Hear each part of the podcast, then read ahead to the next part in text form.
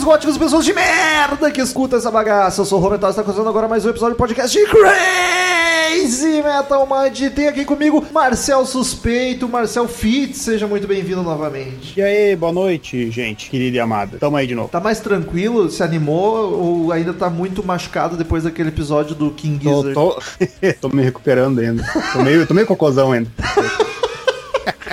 Hoje vai ser diferente, oremos. E temos aqui também, depois de muito tempo, estamos fazendo a participação anual de Murilo Armagueto. Para de mentir! Não, do Muito boa é. noite, amigos do CMM e audiência belíssima e elegantíssima Tem do uns que não são CMM. bonitos, não. Ah, mas a beleza tá na alma. Mas não tô mentindo, o último acho que foi do Music que tu gravou, foi ano passado ainda. Foi na virada do ano, talvez.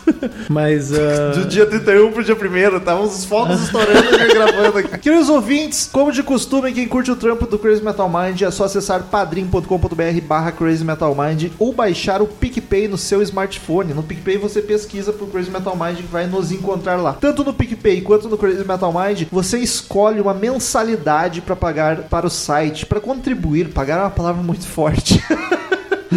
Você contribui com a mensalidade que achar que a gente merece, que você possa, possa contribuir. afagar financeiramente. Exatamente. Você escolhe o valor e ajuda a gente a manter o site no ar, a manter o rock and roll vivo, a chama do rock vivo na internet brasileira, na podosfera brasileira. E dependendo do valor que você contribui mensalmente, você ganha algumas vantagens, como entrar num grupo do WhatsApp Só pros Padrinhos, seguir uma conta no Instagram Só pros Padrinhos com gravações de podcast. Não tem a gravação inteira, mas tem making-offs, bastidores, um monte de bobajada, ah, coberturas de shows. A gente tá começando a fazer uma coisinha no Instagram pros padrinhos. E pode também participar de sorteios mensais para escolher assunto de episódio de podcast. Se você for contemplado, você diz o assunto, a banda, o disco ou qualquer outra coisa que você desejar que envolva rock and roll e a gente grava. É o caso de hoje, é o primeiro episódio que estamos fazendo dessa nova fórmula de escolha de assuntos pelos padrinhos, que é o de sorteio, e foi escolha do ouvinte Juliano Passos. Ele foi sorteado mês de junho. Em julho a gente sorteia outra pessoa, um podcast por mês vai ser escolha de padrinho. E o Juliano Passos escolheu o disco Visions da banda Stratovarius. Até hoje nunca tínhamos gravado nada de Stratovarius. A banda passou retaço pelo CMM até hoje. No máximo, uma citação aqui e outra ali, principalmente no episódio de Power Metal. Talvez tenha sido a única citação de Stratovarius na história do Crazy Metal Mind.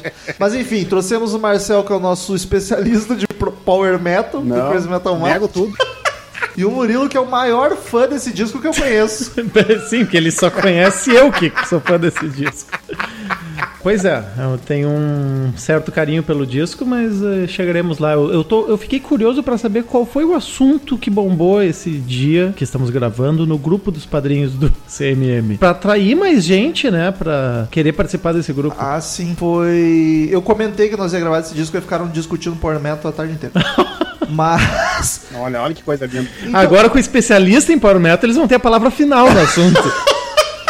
Tu veio aqui pra decidir, pra resolver, acabar com discussões. Enfim, vamos lá falar sobre Stratovarius Disco Visions.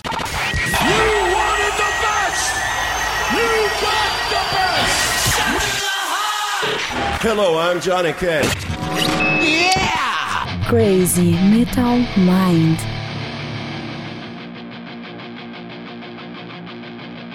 Late at night, I find myself wandering and watching TV. I can't believe what is on the screen. Something that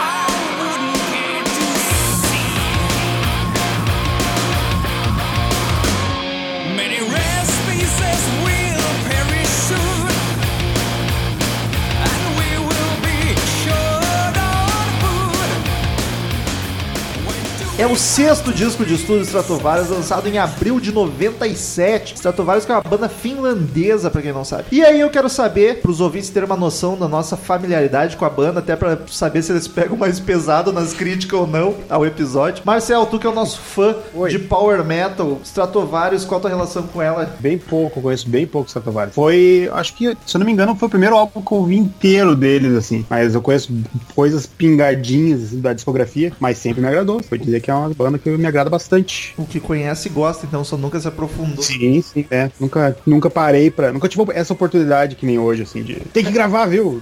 tá, vamos ver então. Cara, pra mim é uma das que passou retaço a vida inteira. Eu sempre ouvia falar, ah, Stratovarius, mas nunca, nem no círculo de amizades, nunca tive um amigo muito fã da banda ou que me falasse algo sobre ela. Nunca me perguntou, né? Nunca perguntei tanto que foi semana passada eu descobri que tu curtia esse disco, que foi uma surpresa absurda. Mas pra mim o Power Metal é, é um gênero que eu escutei pouco, ainda tem que ouvir mais, porque quase tudo que eu ouço eu gosto. Mas pra mim é basicamente Halloween, Gamma Ray, Angra e, e Blind Guardian. E mesmo assim, dessas que eu citei, eu não sou um grande especialista. Então ouvi pela primeira vez a banda, nunca tinha ouvido nada deles. Foi estudando pra esse podcast esse disco. E foi uma alegria sem tamanho. Já deixo spoiler aqui que fiquei de pau duraço. Murilo, deixei tu por último porque tu é o maior fã de Stratovarius, o especialista no assunto. Ele. Dois. é- o sendo, TCC do Murilo na faculdade foi sobre esse disco estou sendo Stratovarius. inundado por muitas mentiras aqui. Mas tudo bem. Não, a minha relação com Stratovarius durou um período relativamente curto da minha vida, da minha longeva vida. Foi junto Por isso é Angra? relativamente curto. Foi. Começou mais ou menos na mesma época ali. Mais ou menos na virada dos anos 2000, eh, eu comecei a ouvir o gênero. Foi com Angra, Stratovarius. Não é tão ah, metal melódico, mas o Symphony X, que é mais do prog metal, foi uma das bandas que eu comecei a ouvir bastante também. O Dream Theater não é da mesma época também? Teu amor pela banda? Sim, o Dream Theater foi um pouquinho depois, cerca de um, dois anos depois. Mas sim, no final de 2001 eu comecei a ter uma ligação mais forte com o Dream Eu Theater. acho muito louco E- tua e banda favorita Metal. Aerosmith, porque tu é muito metal espadinha.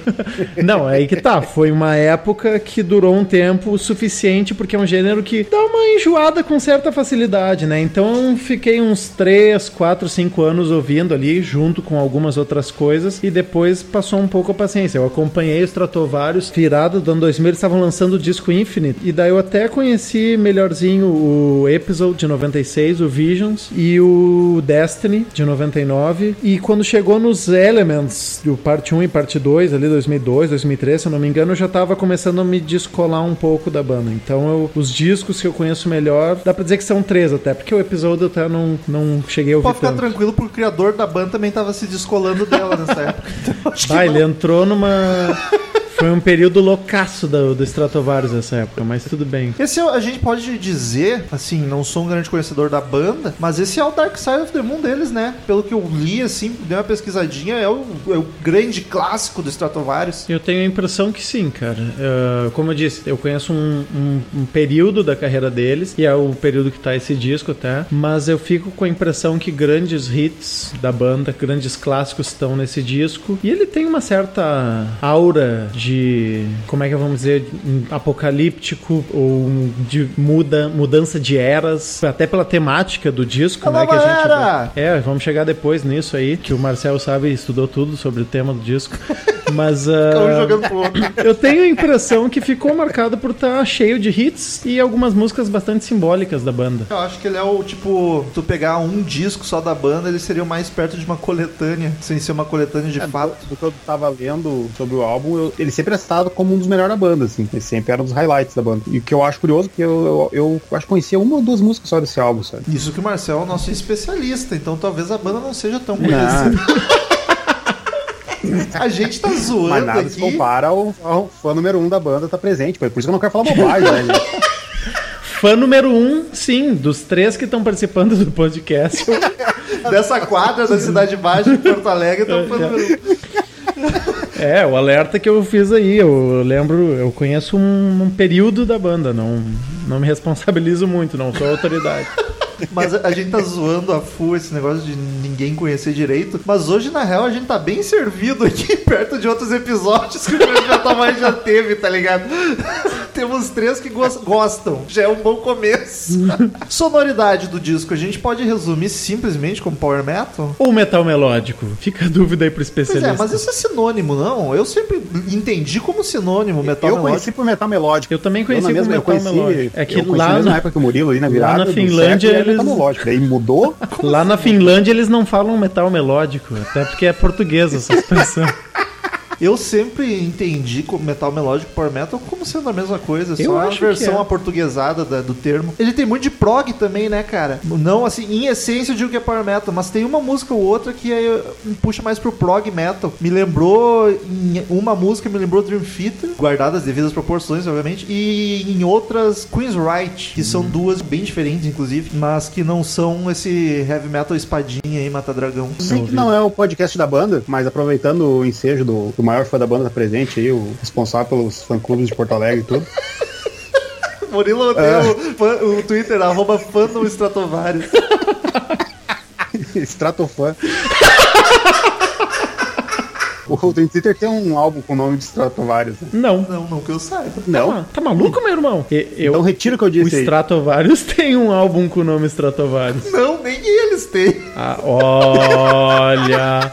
Aqui na lista. Ah, não tem sim. Olha! Olha! Olha aí. Pô, quer discutir com o Quer discutir Murilo? com o fã aqui? 2005, tá certo. É que o Dream O Dream Theater... Tem um disco chamado Dream Theater. Sim, sim. É aí, ó, tá aí. Tá aí a conclusão. E o Black Sabbath tem o Black Sabbath, Iron Maiden tem o Iron Maiden. É. Parece, parece ser um padrão no rock, né? E na maioria das vezes é o primeiro. Só que nos casos que a gente falou agora, Dream Theater e Stratovarius, não é o primeiro disco. Isso me incomoda Não é, né? bastante. Isso aí chama muita atenção. Até o Pearl Jam, que não é da praia do Metal Espadinha, tem um disco chamado Pearl Jam, mas é lá pro meio da carreira. Tá muito errado, né? E não é coletânea nem nada. É disco de estúdio. Que nem o. Recentemente a gente gravou sobre Barão Vermelho. Barão Vermelho tem dois discos chamados Barão Vermelho. um é o primeiro, o outro, sei lá, é o nono. Faz sentido nenhum. Ou o Roberto Carlos. Cara, sim. Roberto Carlos Só tem tem Roberto 20 discos chamados Roberto Carlos. aí Sim, tem que ir pela capa. E todas as capas é a cara dele. tá, mas é ele crespo, A ele única liso. coisa que diferencia é o ano, assim, que eu renomeei lá no computador. Desde quando tu ouve Roberto Carlos? Ah, muito raramente, amigo. Só no fim do ano. Só na virada. Formação da banda nesta época, nesse disco. Já me perdoem os finlandeses aqui, vou tentar. Finlândia, o J tem som de I, né? Isso. Tem, tem essa pegadinha. Timo Kotipelto no vocal. Timo Tolkien na guitarra. Dois Timo, olha que é tipo. O Timo é o Zé da, da Finlândia. É pequeno. Aí temos o Jens Johansson no teclado, o Jari Kainulainen no baixo e o Jorg Michael na bateria.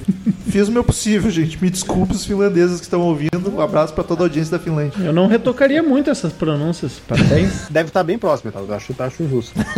Dos músicos neste disco específico, quem que são os destaques pra você? Quem chama atenção? Ah, eu, eu gosto muito do vocal do, do Timo Cotiperto.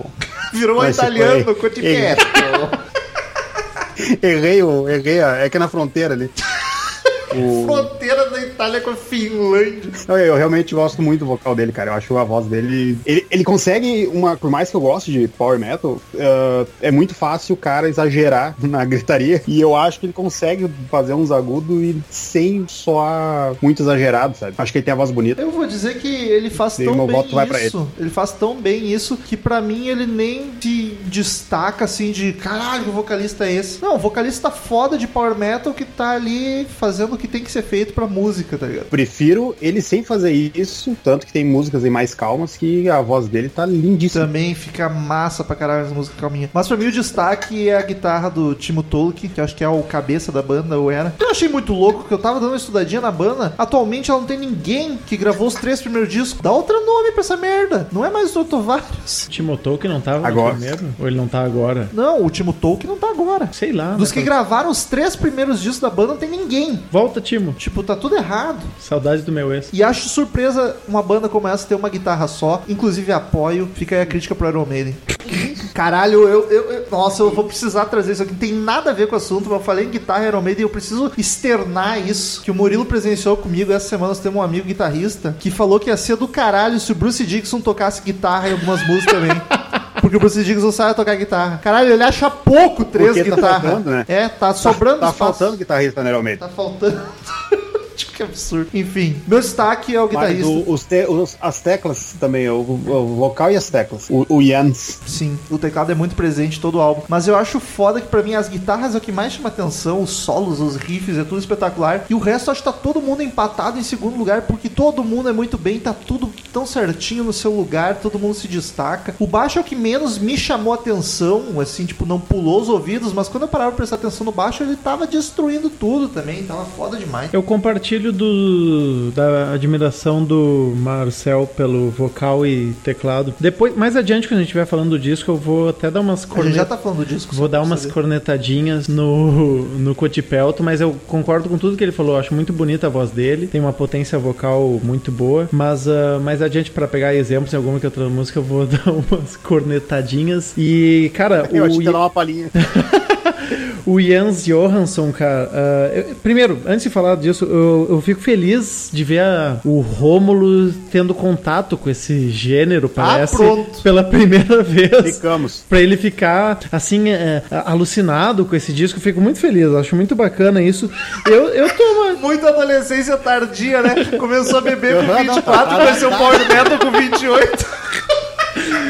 Ele. Atrasadaço. É que eu tô, eu tô acostumado, assim, e eu depois, quer dizer, na mesma época eu conheci mais a fundo o Angra, o Symphony X, então não me impressiona tanto, assim, mas apesar de eu respeitar. Ah, sobre o Jans Johansson, eu gosto de bandas do metal melódico com mais tecladeira, tipo Stratovarius e Sonata Ártica, do que algumas que tu acaba não ouvindo tanto, tipo Blind Guardian. Eu gosto bastante de algumas músicas do Blind Guardian, mas ah, eu prefiro mais esse estilo cheio de tecladeira e eu gosto do que o Jans Johansson tem alguns arranjos bem marcantes nesse disco. Então, Marcel é especialista em Blood Guardian. E dessa vez é verdade. parabéns. Mas só fazendo a correção, eu não tive contato com Power Metal agora, tá? Tu respeite minha história. Mas com o O Stratovarius. Stratovarius sim, mas o Power Metal não. Halloween eu ouço há muito tempo. Eu gosto assim que o Timo Tolkien não é o cara mais virtuoso de todos, mas ele. Como é que eu vou dizer? né? Eu, eu não sou especialista em guitarra, mas na época que a gente. Eu tinha uma turma que a gente ouvia mais esse tipo de som, se falava bastante, ele é um cara bastante limitado comparando com outros Ah, guitarristas mas do essa mesmo turminha aí. Ah, pois é, eles. Não, não tô nem falando da tua turminha Mas, cara, específica, vou- mas é uma galera que gosta uma punheta de nota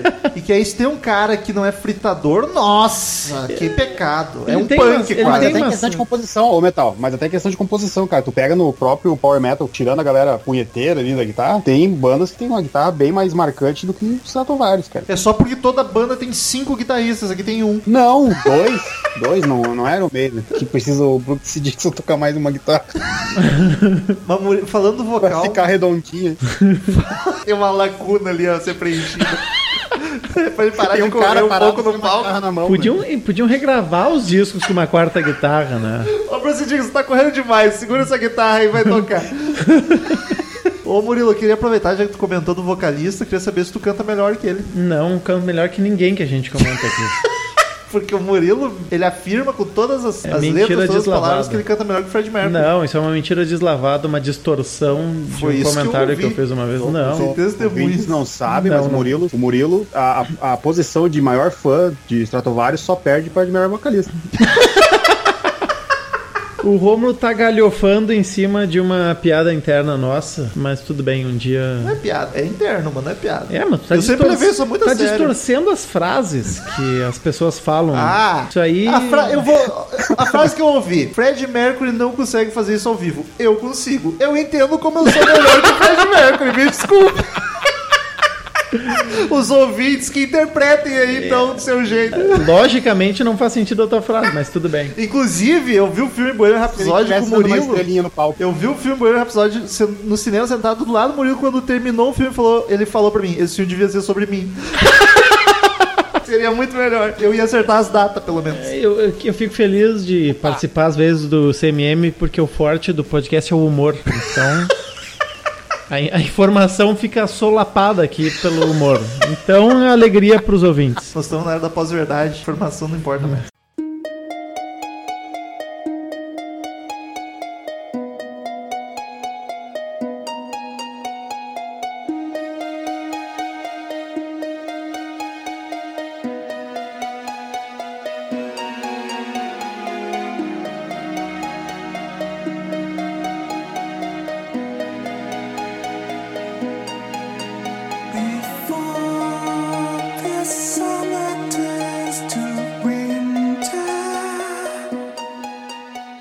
Produção do disco é pelo próprio Timo, Timo Tolkien. Timo Tolkien. E, cara, pra mim tá perfeita. Dá pra ouvir tudo brilhantemente, tá tudo gostosinho. Em 97 não tinha mais produção ruim, né? Até o Metallica fazer o Sentenga. Naquela época as coisas funcionavam. Podia se produzir sem Depois entrou esse digital aí. preocupar. Capa do álbum, o que vocês acham da capa? Eu acho ela bonitaça, hein? Falo mesmo, apesar dela ser bem zoada pra 97, ela tem a cara de anos 70, né? Mas eu acho bem. Aparece anos 70. É, acho bem divertida. Me lembrou, obviamente, por, né, por questões óbvias, me lembrou um álbum do Raven. Faz sentido. Mas é, é legal as mãozinhas ali do cara enquadrando o cometa, assim, tá ligado? Tipo, Mas- fazendo quadradinho, assim, só tá errando feio. Ele, ele não tá fazendo a mão pra, pra Marte, chegando ali. Sei lá. Tem Marte? Ah, é, só- Olá. tem Marte. Ela tá chegando? Não, eu achei que ela tava só parada. Os astros estão em movimento. Se expandindo cada vez mais longe. Ainda não rolava fazer uma capa em movimento nessa época. Aquelas que tu vira, tá ligado? Os tazos do 3D. máscara. Oh, Foi no ano seguinte, com o Psycho Circus do Kiss, Olha que aí. inauguraram a capa 3D. Mas eu imagino no tanto que choveu pra ter um arco-íris acima do planeta, saindo da estratosfera. Ah, 40 anos. água. Tem uma, uma música lá que fala o tempo que aconteceu as, tra- as desgraças. Um tempo até voltar o sol, o arco-íris e tal. Olha aí, tá explicado então. O Murilo rebateu minha piada com informação. Mas é, é bonita a capa, assim, não é das mais. Eles trabalharam em algumas capas muito bem, a questão gráfica. Essa aí é bonitinha, bem cara de metal espadinha, metal É. astrólogo, o astrólogo, metal astronômico. isso é 10 de 10. Pedal aí é Olavo de ideia. Carvalho. Socorro. E. É cigarro e mapa Só que é, é mais uma. É um. É mais um tipinho, assim, é um desenho, né? Já outras, tipo, eu acho maravilhosa, assim, uma das capas mais bonitas que eu já vi é do Inf- Infinite, do, do ano 2000. Vendagens, paradas e críticas. Então, o disco eu não sei vendagens nada, mas o disco ficou em quarto lugar nas paradas da Finlândia. O All Music deu 4 estrelas de 5 e a revista Hard Rock deu 9,5 de 10, olha só. E o disco ficou em número 297 no guia de melhores discos de rock e metal de todos os tempos da revista Hard Rock. Então, se você já ouviu 296 discos, esse é o que te espera. E ele tem 10 canções, 1 hora e 1 minuto de discos, de discos de música. Vamos comentar uma por uma.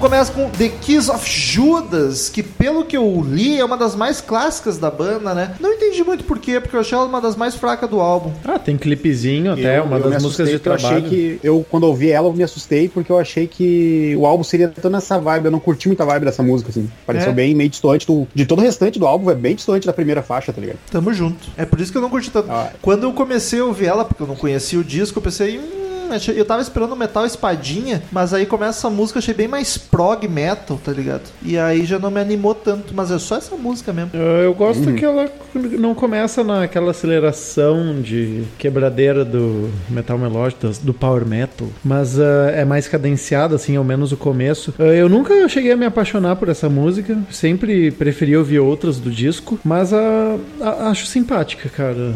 Ah, entendo um certo apelo. Eu gosto do fato dela realmente não começar numa correria e se construir cadenciadamente. Ela começa com a bateria fortíssima, né? Uma música grandiosa, carregada pela bateria né? pelo baixo. Que coisa linda que tá essa cozinha, tá muito foda. E a tecladeira fazendo a cama sonora grandiosa pra cacete também. E curto muitas guitarras limpas no meio da música e parecem uns violões, não sei se é só guitarra sem distorção ou se é de fato um violão, só pontuando os estrofes. Eu acho que é guitarra mesmo, porque senão, como só tem um guitarrista, ia ser foda ele no meio da música largar a guitarra e pegar um É violão. o Bruce Dickinson.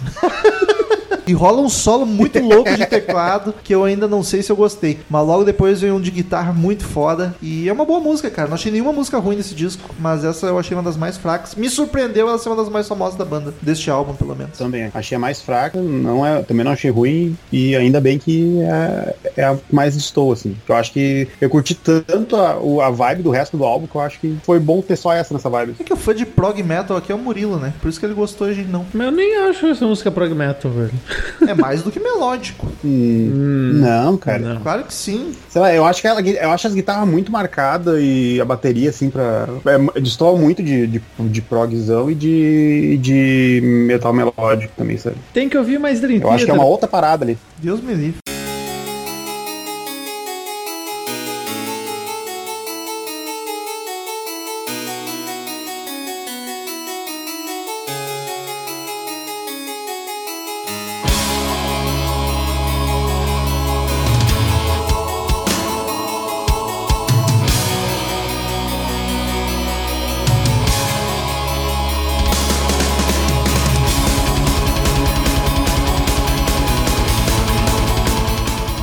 Mas aí vamos pra segunda canção, Black Diamond, do Kiss. Meu Deus. KKKK. KKKK. Cara, um dos maiores clássicos da banda também. Intro super Clássico. medieval. e aí eu tava na dúvida se era um cravo. E o, É um cravo. e o Marcel diz que é. Mas aí depois eu vendo ali, eu acho que é o próprio teclado mesmo ahn, Ah, sim, o, emulando um cravo. Harpsichord, No acho mínimo que é é o um instrumento cravo, que eles chamam. Ah, eu não sei em português, mas ah, se eu acho que é harpsichord. É um... É É um, um cravo. um- cravo. Murilo não confiou. Sinto. Não, acredite, se, se vocês dizem que cravo é harpsichord, tudo bem. Enfim, Pode ser o teclado com arranjo de cravo. não, mas é, isso é de fato. Isso aí não é um cravo de verdade. Olha, amigo. É, é o efeito 95 do teclado.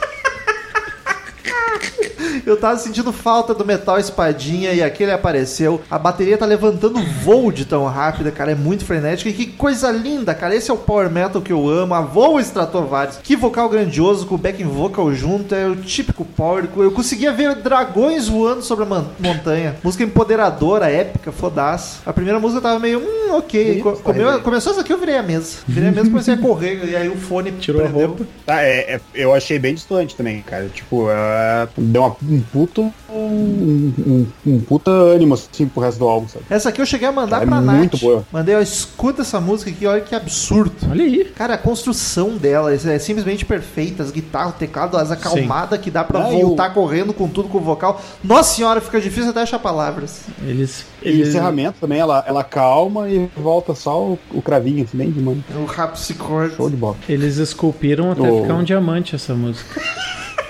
Olha só. Cara, essa música foi uma das primeiras da minha vida que eu acabei ouvindo de metal melódico e eu me apaixonei instantaneamente, cara. É muito cativante aquela melodia do início. Eu me lembro que era a época que eu, bom, sendo uma das primeiras que eu vi do gênero, eu mal conhecia e foi aquele coisa de amigo ah, recomendando assim, cara, escuta essa música aqui. Daí fui lá, providenciei os meios pra ouvir a música e, bah, foi impactante demais. Logo de cara, virei um fã do gênero. É uma das primeiras que me ajudou a virar fã. Começou a dessa- jogar RPG? Não, não cheguei a esse ponto. Não, É, então não me vesti de mago Vai também. ter que devolver tua carteirinha de fã no Não confe- confesso que eu não vejo dragões e espadas nessa música. Eu vejo teclas e cristais e diamantes e. É que tu é mais místico. Ah, eu, eu sou mais sou- fantasia. Mesma coisa. pois é, eu fiquei pensando.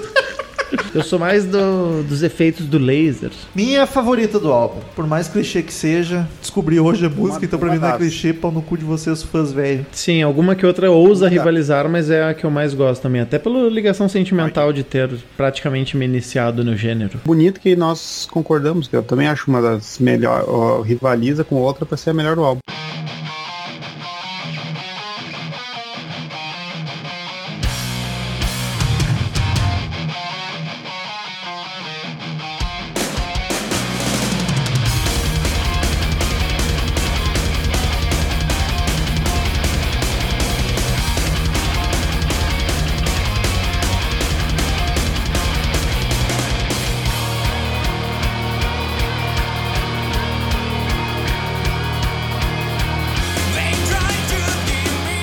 Terceira canção, Forever Free. E aí o disco engrenou. Depois da Black Diamond não para mais, cara. Começo com um riff mais pesado. Até achei que a música ia pra vibe mais prog de novo, mas quando entra a bateria furiosa, já vi que a idade média chegou pra ficar. Melodia vocal muito bonita, empolgante, refrão absurdamente grandioso, com backing vocal junto. Música rapidaça, frenética. E eu acho muito foda que o instrumental para e o vocal canta Forever Free, volta tudo de novo, tudo junto. Puta música foda. E cara, esse solo de guitarra, eu comecei a fazer guitar sentado, quase caí da cadeira pra trás, de tão inspirado e com gana que tava, muito punch. Essa é uma que o vocal dele tá muito bonito, cara. Eu não consigo rivalizar com a descrição do Rômulo. Compartilha a empolgação dele. Cara, essa música tem uma coisa engraçada que eu, eu gosto bastante dela também, né? Das minhas preferidas, mas acho bastante competente pra entrar, seguir na onda da Black Diamond. E tem um negócio, o nome dela é Forever Free. No disco Infinite de 2000 tem uma música chamada Freedom, ou seja, a mesma temática, e que o refrão, a primeira verso, é praticamente idêntica à melodia. Caralho. Sete, oito notas que são idênticas nas duas músicas. Ouve lá, ouve lá, ouvinte. A Freedom, a faixa do Infinite e o comecinho do refrão. É, pra, é igual, é meio tom abaixo só, mas as, as- a, a melodia é exatamente igual. Será que eles processaram eles mesmos? Eu fico com a impressão, eu, eu fico, aí eu fico na dúvida pela questão da capacidade criativa do, do nosso amigo chamado Cotipelto, porque como Ah, ele pronto. escreveu, como ele escreveu a letra, ele provavelmente fez a linha vocal, ele compôs a linha vocal. Então eu fico pensando assim, cara, será que é uma referência proposital ou os caras são tão sem criatividade? Ou eles esqueceram? Caralho, que cagada! Da, Ah, da onde é que eu um- conheço essa música? Eu acho que eu já ouvi em algum lugar, mas é bom. Vamos, vamos botar aí no disco. Pô, do disco anterior, caralho. meu Deus, que genial! Não, não é o anterior, mas tudo bem. Tem três anos de diferença, mas no, em 99 tem o Destiny. Ah, é, tem um no meio ali dos dois. Essa música tem uma coisa também de. Também na linha do das linhas vocais. Ó, na linha das linhas vocais. Quase Humberto Guedes. Mas mais na questão da letra mesmo. Tem um refrão que começa com like e, cara, o refrão da Paradise, a faixa mais adiante também começa com like. E no disco Infinite tem dois refrões que começam com like. Normalmente alguma coisa vento ou pássaro, like the birds in the sky, like, uh... porra, deixa eu me lembrar o que que ele fala nos outros. Pô, se fosse em português, ia Like- sempre tipo tal coisa, É, tipo isso, sim. tipo aquilo. O Like the Phoenix I Rise, a Phoenix da- do disco Infinite. Então é engraçado que parece uma muleta nas letras, assim. Vou falar, ah, vou falar que é alguma coisa parecida. Like não sei o que, like não sei o que. É algo assim, cara, não chega a incomodar muito, mas Mas se tu reparou, é começa, incomodou. começa a denotar um certo padrão de repetição. Tu começa a questionar a criatividade, assim, das escolhas. E se eles lançam um álbum like? E assim, eu falei de quatro músicas só, mas eu garanto que tem muitas outras. Eu não consigo lembrar outras agora e eu não, e eu não conheço toda a discografia do Stratovarius. Mas é um certo padrãozinho, assim, que não se repete tanto em outras bandas, né? Ah, mas daí quando o Ramones faz a Iwana, Iwana e Dom Ana, todo mundo acha ali. Mas Ramones só conhece três acordes. Só conhece duas frases, né? Eu quero, não quero. Vim aqui por Não, Ubuzar. eu, tô, eu, eu garanto que todas as cornetinhas que eu tô lançando e que ainda vou lançar não são assim, não me incomodam muito, sabe? Eu não deixo de curtir as músicas por causa disso. Mas. Por causa de outras coisas. Não, eu curto uh, com re- regozijo controlado. Aprecie com moderação. É.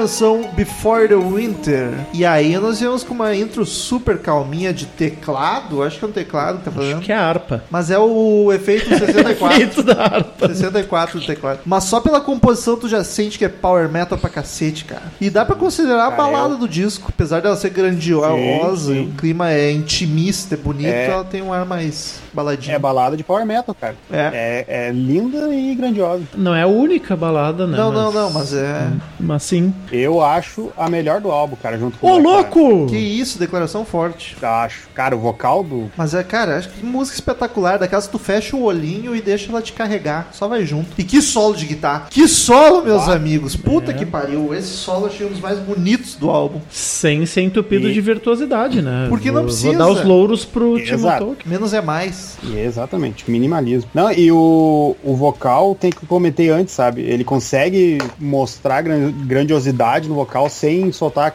agudos, ah, sem punhetear no vocal, tá ligado? E isso eu acho fenomenal, cara. Faz muito certo isso. Louvável. Pro, pro meu gosto. Agradabilíssima a balada do cara que tá dizendo que as coisas têm que acontecer antes do inverno. Vamos lembrar que é Finlândia, né? É, ele tem que chegar em casa Lá, antes que congele a porta. Caralho.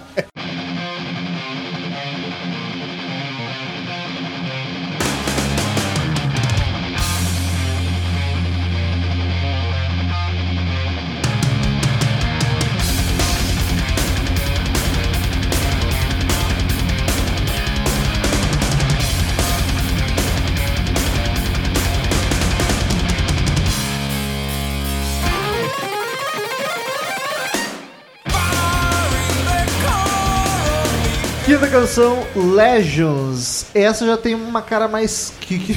Murilo deu um pulo aqui igual um suricato, levantando com muita surpresa. Legions. Ah, tá. Pela pronúncia. Podia só corrigir, sabe? Se assustar. E fica me olhando. Eu não Fiquei preocupado em que momento Não, da mas- frase dele eu vou poder interromper. Subiu a cabeça, tem um monitor separando, gente, eu só vi a cabecinha pulando. Legions. Essa ela é mais carrancuda, mais pesada. Quando eu tava escrevendo que ela não era tão power metal e tão épica, a guitarra dá uma viradinha, a música veste a capa e o cajado e volta pra idade média. E essa Ah, foi. eu curto a expressão de power metal do metal, acho muito massa. Mas é isso aí, cara. É matar dragões, é salvar a princesa. Gandalf. Essa foi uma das que o vocal mais chamou atenção. Eu não sei se é porque o instrumental não roubou tanto a cena pra mim que eu consegui prestar mais atenção na voz. Aliás, canta muito esse cara. Puta merda. É uma música que tem bastante cara, assim, de ser feita bem pros fãs, uma dedicação pros fãs, porque hum, o Twilight... Eu, eu, eu- eu vou viajar a full agora, tô inventando a full, não acredita em nada que eu disse. Eva. Vai, vai. Porque o Twilight tem um disco do, do Stratovarius que se chama Twilight. E, e essa letra eles falando somos os The Legions of the Twilight e não sei o que, e estamos sempre juntos, papapá, pipipi, popopó. E tem muita pinta. Tem muita pinta que é uma dedicatória para os fãs, que são as legiões do Crepúsculo. Twilight é crepúsculo, eu acho. Tu, tu se sentiu abraçado por É, essa, é essa música, Modelo? Ah, não, porque eu não sou o fã que tu vê nos teus sonhos. Eu nunca, aliás, ah, não nem, nem na época que eu ouvia com mais frequência o disco era uma das que mais me chamava atenção, mas simpatizava, mas nunca pensei, ai, a música é pra mim, porque eu nunca me vi como essa pessoa. Não senti chorando. representado. É. Nesse momento, os ouvintes do podcast Fãs Stratovarius estão jogando longe seus mouses e monitores e fones, porque eu devia estar falando desse álbum aí, não esse cara que não gosta da banda. Puta, mas você resumiu toda a história do Que Crazy Metal. Ah, a gente não comentou, mas ele é um disco conceitual, né? A gente passou Olha reto só. por isso. Tu acha? É, é o que diz o Wikipedia. Se o Wikipedia diz, eu acredito. Não, tem uma pinta de ser. que é a temática do disco é Nostradamus, por isso visões, suas Sim, profecias e etc. E será que a história do Judas estava nas profecias do Nostradamus? Ele é contemporâneo? Será ele é de antes e de depois? Ah, faço ideia, meu irmão. Ah, fica aí o dever de casa por ouvinte. Construir a timeline. Timeline. Mas desses Aquela- negócios de profecia. capa é do Nostradamus? Acho que é, acho que é. Eu não lembro. Sim, sim. A, a última música com certeza são referências é, que eu ao. lembro. Na última música tá escancarado, na letra diz ali que são sobre as profecias do Nostradamus. Esse negócio de Judas é pra, passa credibilidade em profecia tu meter algo bíblico. Por isso que ele botou.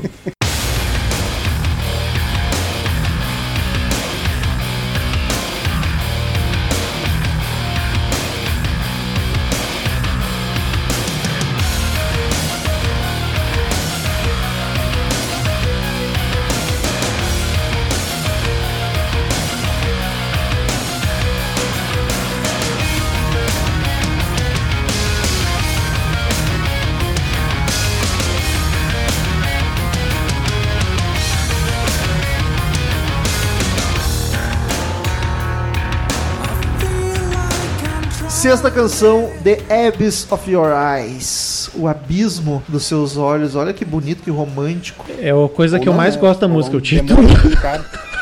Ou é um demônio na frente do cara, ou um abismo nos seus olhos. Bateu Lovecraftiano, né? Sim, tipo, Então- ela tem um riff no início dela, que me lembrou um riff do Megadeth, Ô, louco. que eu fiquei bem atucanado, porque, tipo, eu primeiro passei o dia inteiro ouvindo esse riff e não consegui lembrar do que que era. E daí, de tarde, eu lembrei, parece o riff do Washington Snack, e é de 10 anos depois, então... Não, esse- não lembro, vou ter que ouvir as duas, inclusive, pra tentar pegar. Mas essa, essa é outra também que ela é menos power e me desagrada um pouquinho mais. Tipo, a intro é mais É pesada. bem pesado, né? É, leve. A, a intro é mais pesada, que é levemente quebrada pelo teclado, que parece mais amigável, mas é uma música mais lenta arrastada. Essa tem cara de metal dos anos 80, cara. Essa guitarra com Uhum. puta reverb, dedilhada, me lembrou muito Chris Wright. Essa foi a música que me lembrou Chris Wright. E o vocal ajuda também, né? Mas baita som, ela é boa só. Eu acho as outras melhores. É, eu fico feliz com essa música no sentido de que não é mais uma de correria, ela é mais cadenciada e isso uh, mostra que tem uma certa versatilidade, né? Mas, ah, assim, não no, eu acho que o mais, como eu comentei, o mais bacana é o nome da música. E eh, na época que eu ouvia Stratovarius mais a full, lá, uns 15 anos atrás, eu não. Ela nunca me chamou atenção. E agora, me preparando pro podcast, eu ouvi mais umas duas, três vezes e. Ela foi continua não chamando atenção. Sim, eu achei ok, ok, beleza. Não desgostei, só que assim, não, não, não ficou marcada pra mim. Vou seguir a vida sem levar ela junto comigo. Que triste isso. Vai ter um abismo entre vocês dois. Isso.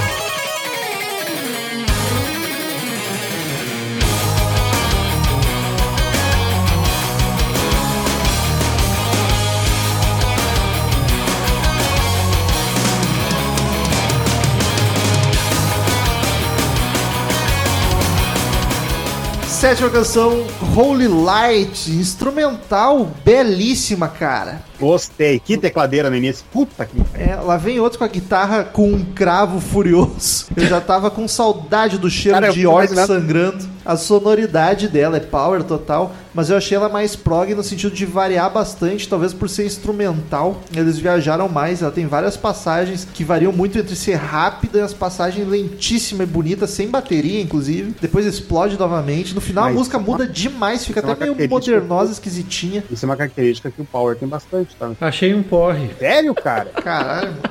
O Murilo veio, não veio elogiar ainda. Ai, cara, bem sossa. Eu acho que o grande mérito dessa música é que no final ela tá tão chata que faz uma ligação Acaba. boa pra uma das melhores do disco. Caralho. Me pegou muito surpresa nessa. Murilo é vocalista, não gosta de música instrumental. Não, eu gosto, só que eu tô acostumado com Dream Theater. A música tem só 5 minutos, ele não gostou. Não Eu deu re- tempo dele se apegar. Eu reconheço os louros deles tentarem, assim, mas não é tanto a praia deles, sabe? Então, ah, eu fiquei, ouvi uma, duas, três vezes e de novo, que nem naquela época, é, junto com a, a Abyss of Your Eyes, não me marcou. Então, beleza. As que não me marcaram foi a Abyss e a primeira, a The Kiss of Judas. As outras, eu- todas eu me empolguei a full. Não, Ah, eu- foi só eu- a primeira que pa- passou batida, assim, cara. Exagerei um pouquinho, mas ah, realmente, pra mim, ah, o grande tchan é botar a música e correr pros últimos 10 segundos pra esperar a ligação com a Paradise. Depreis.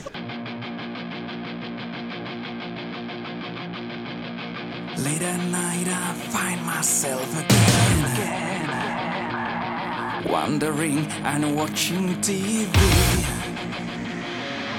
I can't believe what is on the screen. Something that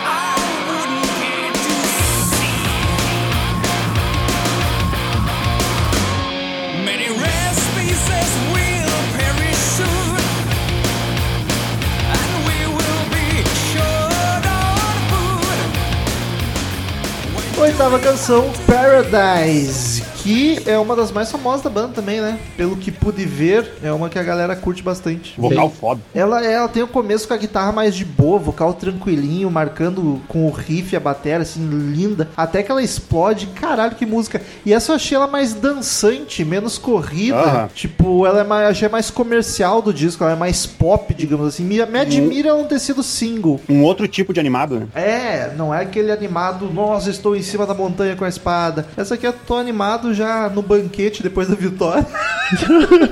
ela. Eu curti muito essa música. Pra mim, ela. Pegando loot. Exato.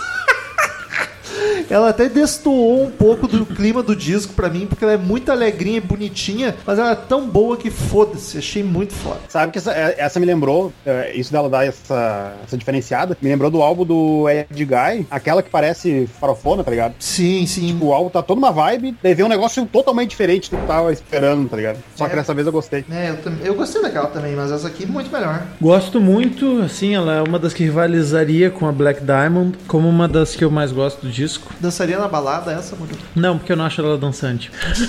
Ah, mas é, dá pra notar um. ah, melodicamente, dá pra notar um certo ânimo, apesar da letra ser meio assim de querer uma reação da gente, né? Que tá meio que destruindo o planeta e essas coisas. E a gente vai perder o nosso paraíso. Mas a letra é em inglês, como é que tu sabe? É porque eu estudei. Ah, bom. E até aproveito, Em cara. 20 anos nada muda, né, cara? Essa música é muito atual, né? É, de novo, aquele lance do Like the Birds, né? Essa é uma das que tem isso. Mas assim, eu consigo gostar bastante da música mesmo com essa- esse padrãozinho. E eu aproveito pra finalizar minha corneta no Cotipelto, que é um cara que eu gosto, mas por gostar eu corneteio. Eu acho que. Quem a gente gosta só sabe zoa os amigos, não é mesmo? O- exatamente, se a gente tá criticando é porque a gente gosta, né? o, o bolo a gente bate pra crescer, porque. Caralho, seria a com certeza. Tem outras coisas que a gente bate pra crescer, mas depois te mostra. que isso? Mas que que é isso? Não é um podcast Aí da vai família. vontade de cada um.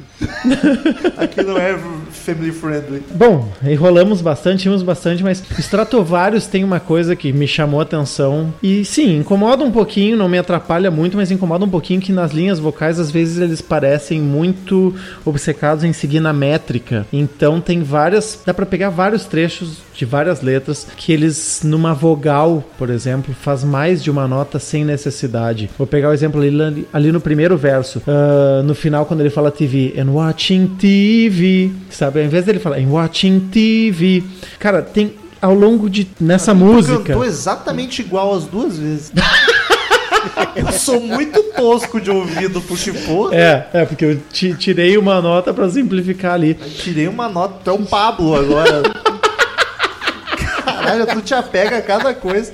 Que minúcias. Cara, é que chama. Cara, eu sou. É um estudioso, é um Eu sou, erudito. eu sou aspirante a vocalista. A coisa que mais me empolga nas músicas são as linhas vocais. Então me chama atenção isso. Achei bonita essa Então- análise.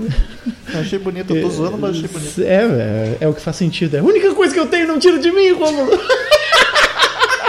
Minha única anotação aqui. É a única autoridade. Já deu a multa pro Fred Mercury. né? Então, cara, eu dei um exemplo, mas eu vou até achar em outras. ah, No que resta do disco, eu vou achar ainda outros exemplos, porque me chamou muita atenção na- nas linhas vocais do Stratovarius. Parece uma coisa de vamos ficar na métrica e fica muito mecânico, perde um pouco a naturalidade. Isso se nota em muitas partes que são vogais, né? Então, vamos ver se eu acho mais um trecho ali. É tipo a do Yahoo que canta Eu não quero tocar em você, ó baby.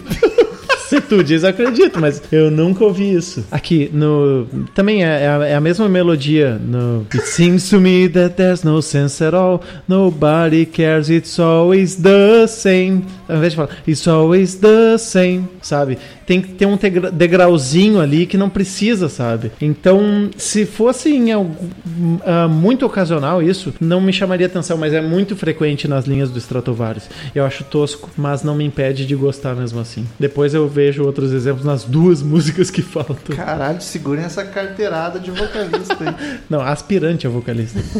Imagina quando você tornar um vocalista. Você já tá chato desse jeito agora. Ninguém segura. Ah, é a Dan Lambert que traz de puxar saco do Brian May, que senão não dura, A Dan né? Lambert também não faz o agudo que o Adam May. Lá na Under Pressure, a Dan Lambert nunca viu ao vivo cantando os agudos que Fred Mercury fez no estúdio. No estúdio todo mundo é foda, né? I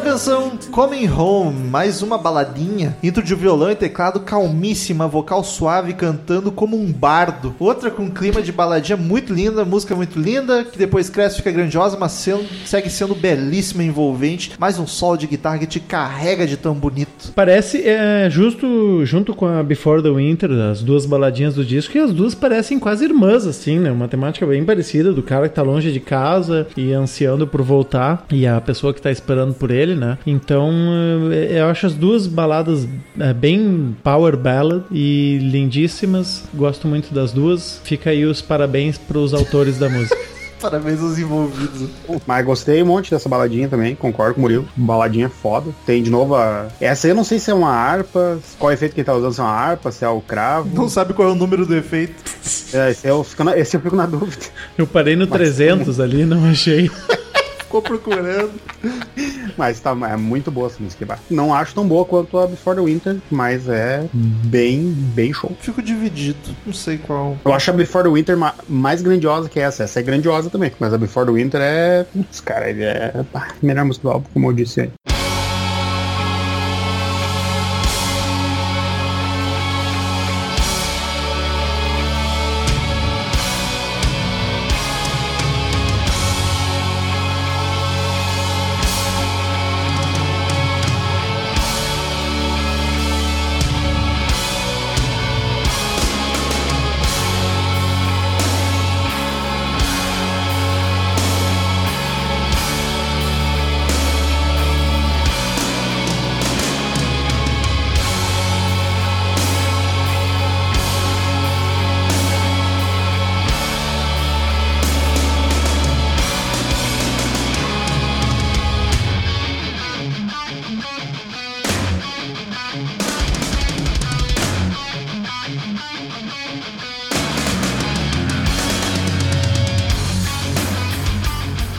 E última canção do disco, Vision Southern Cross. Música mais longa do álbum e a mais longa da banda até então, com 10 minutos. Já começa com o teclado lá em cima, preparando o terreno para algo super épico. Muito massa que logo o teclado para a guitarra fica sozinha rifando. Não é muito foda, cara. E aí a bateria começa a correr, o vocal entra e vira aquele power metal lindíssimo que tu quer derrubar tudo e dar tapa na cara do coleguinha do lado. É muito difícil ficar parado com essas Muito músicas. show. E acaba num tom Fechando otimista. o álbum com né? chave de ouro. Por ela ter 10 minutos, ela varia bastante. Na metade a música para e volta com um dedilhado lindo, só com vocal suave, pra depois explodir de novo pra música épica. É muito foda. E eu, eu nem notei passar os 10 minutos. Achei muito. Cara, o muito o solo de guitarra mais lento é muito bonito, cara. É muito tri. Depois que entra a, a violinha. Violinho, uma porção de violinho aí. hum, que Só eu- delícia de música. Só gaúcho vai entender isso. Tudo bem. Se tem uma coisa que tem um nome em cara. cada cidade é peixe. Mas violinha não, cara. Vi- A vi- viola tem em todo o país, cara. Rolou. Mas deve ser outro nome. Ó, Não, tu não, tu não tava lá quando tinha o. Tu não tava mais quando tinha o programa de praia. tu tá falando do instrumento ou do peixe agora? Do peixe. Do- agora do peixe. Enfim, eu tenho certeza, nordestino, você sabe o que é uma porção de violinha? Quem é bom Pode não toca aí música, tá, ensina a informação é tocar. seguinte, provavelmente, se não sabem, não tem violinha lá. Sabe, trabalhou mais tempo que eu na ficha e acha especialista de peixe. Não, mas eu lembro do pro cara pescando violinha no rio, acho, será? Ele, ele achava que tava pescando outra coisa. Tu viu ele pescando violinha, na cabeça dele era tupurucã, sei lá. Trabalhei quase um ano lá, só, só pescava tucunaré e dourado naquela merda. Nunca vi outro peixe. Todos os programas são igual. Vai daí, Murilo, o que tu achou dessa música? Tá muito quieto. Gosto muito. Não, eu tava esperando passar a parte importante, que é as piadas, agora que Oh. pode mentir. Vamos falar da música. Caralho! Ah, espera ali depois da gravação pra te arrebentar a cara. Que isso? Gosto muito, gosto muito da escancaradamente épica, né? Fala lá das tragédias da caganeira que vai dar pra ferrar toda a humanidade, o planeta e tudo vai acabar, o fim do mundo, apocalipse, Nostradamus. E depois volta o arco-íris, fica tudo bonito de novo, vai vir uma época de paz. Calma aí que é Então- só brinks. É! então a gente fica assim, bom, vai, vai acontecer esse monte de merda, mas depois o sol vai raiar de novo, as flores vão nascer e acaba num tom bem. as melodias e o tom da, da parte final da música são bastante bonitos, assim, são otimistas, eu diria. Então eu gosto também da, dessa variação que eles se permitem ao longo dos 10 minutos de começar. Começa bem pauleira e depois ah, tem partes mais. Ó, vai dar merda, pessoal. Que ele canta mais. mais ah, calminha, aquela parte calminha que tu falou. Então, ah, cara, parabéns pela jornada que eles atravessaram na. O que que tu falou? Vai dar merda, pessoal. Segura, segura que vai dar bosta. É, um- é um tempo de contemplação sobre as cinzas do nosso planeta. Eu tava catando alguns exemplos daquilo que eu falei da música anterior pra não parecer que eu peguei uma, uma, uma amostra selecionada e que tô viajando. Ah, no finalzinho da letra ali, que ele canta The sorrows wiped away, now it's time to smile and learn from the past. Together we will try. Ele podia fazer and learn from the past, sabe? Esse, essa subida and learn from. Cara, tipo, não precisa, sabe? Tem, tem alguns. Tem, tu, tu pode fazer linhas vocais variadas. Eu gosto muito de linhas vocais variadas, assim, que, com melodia rica. Mas às vezes, como diz o nosso amigo Rômulo, que cunhou essa frase, menos é mais. claro, ninguém nunca tinha dito. Ninguém nunca tinha dito isso. Então, tem alguns momentos que tu pode fazer mais simples, a não parecer, não chamar atenção, sabe? Que tá tentando, eu vou, ó, vou fazer exatamente as- a- todos os versos com a mesma melodia. Não, meu chapa, não precisa. Mas talvez seja o, o desejo deles de engessar por ser da época do metal espadinha e tal. Eu acho que tem, tem é tão, tão rico já as linhas do Stratovarius que não precisava desses, dessa firulinha que não é a mesma firulinha que o André Matos faz em, por exemplo, na Lisbon. Eu, bah, agora eu viajei a full, mas tudo bem, foi o primeiro exemplo que me veio na Não, cabeça. vai, a, vai a fundo que os ouvintes estão Que- clamando por podcast Com- de André Matos, então fala um pouco dele aí, aproveita. Tentamos, mas foi recusado aqui a ah, proposta. pronto. vai, não, não pode mentir mais agora. Forte. Só eu posso, eu sou o dono dessa merda. Na Lisbon, quando o André Matos canta. Deixa eu me lembrar do verso. O, o André Matos canta na Lisbon. Look at me, nobody cares.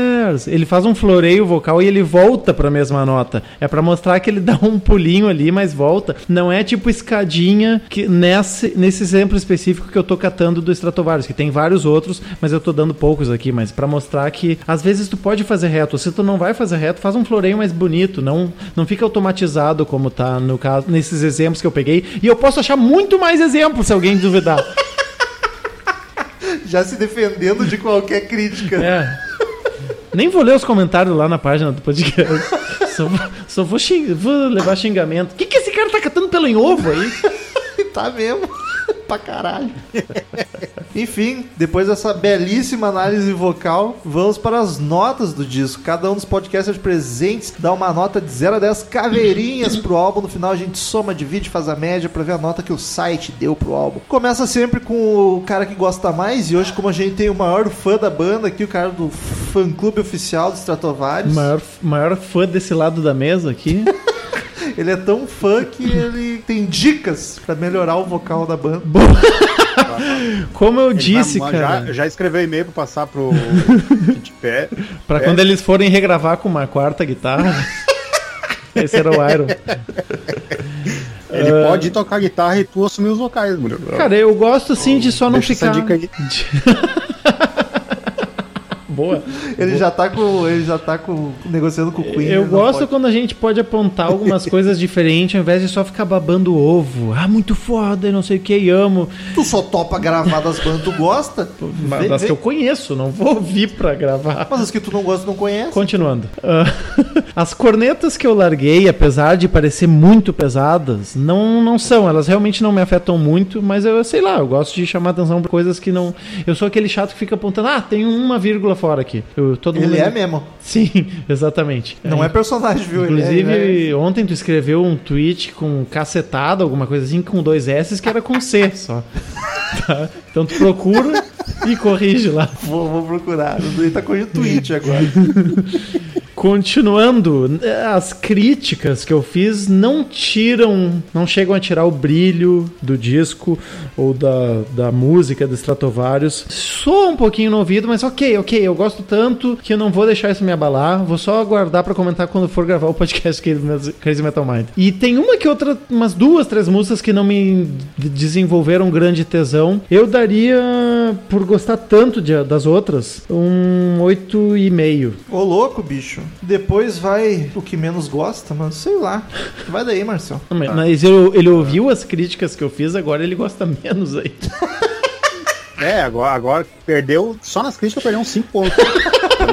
Eu, realmente não me lembro, mas eu acho que é o primeiro álbum que eu escuto inteiro do Stratovarius. Gostei muito do álbum, me surpreendeu, achei bem legal a, a consistência e pela questão da diversidade das músicas, do estilo deles. Ah, porque tudo que eu ouvia deles, das que eu conhecia, era tudo. Eu até comentei com o Metal à tarde, que ele me comentou que achou muito épico e tal. Eu achei, ah, tem umas. Nem todas são tão épicas assim. Ah, e é, eu achei bacana essa diversidade, gosto muito do vocal, das teclas, como comentei antes. E cara, desce um 8 esse álbum. Que isso, gente.